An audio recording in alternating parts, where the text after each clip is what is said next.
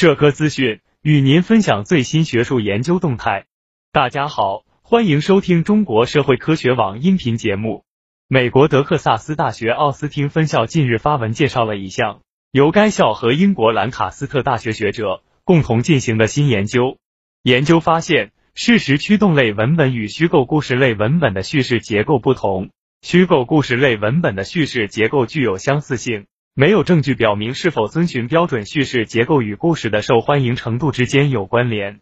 研究成果刊发在近日出版的期刊《科学进展》上。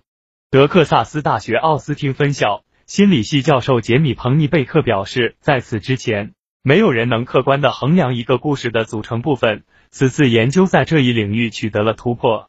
研究人员追踪了叙述中冠词、人称代词等隐形词汇的使用状况。利用计算机分析了包括小说和电影剧本在内的近四十零零个虚构故事，并从中得出了具有规律性的叙事曲线。文章介绍，在布局方面，故事多以大量介词和冠词开头，帮助作者设定场景，向读者传达需要了解的贯穿于整个故事的概念和角色关系等基本信息。在情节推进方面，一旦完成了场景设置，作者就会使用越来越多的互动语言。包括助动词、副词和代词。在认知张力方面，随着情节发展到高潮，认知处理词汇就会更多出现。这主要是一些动作类词汇，如思考、相信、理解、引发等。这些词汇反映了个人在处理冲突时的思维过程。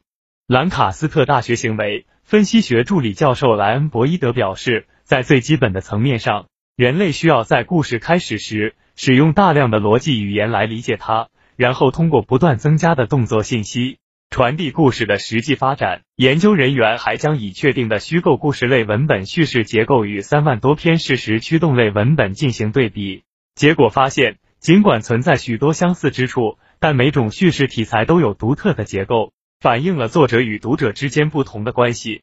本期节目就到这里，如果您想收听更多音频节目，获取更多学术资讯。请关注和订阅中国社会科学网，让我们携手共同打造哲学社会科学爱好者的精神家园。感谢您的收听，我们下期再见。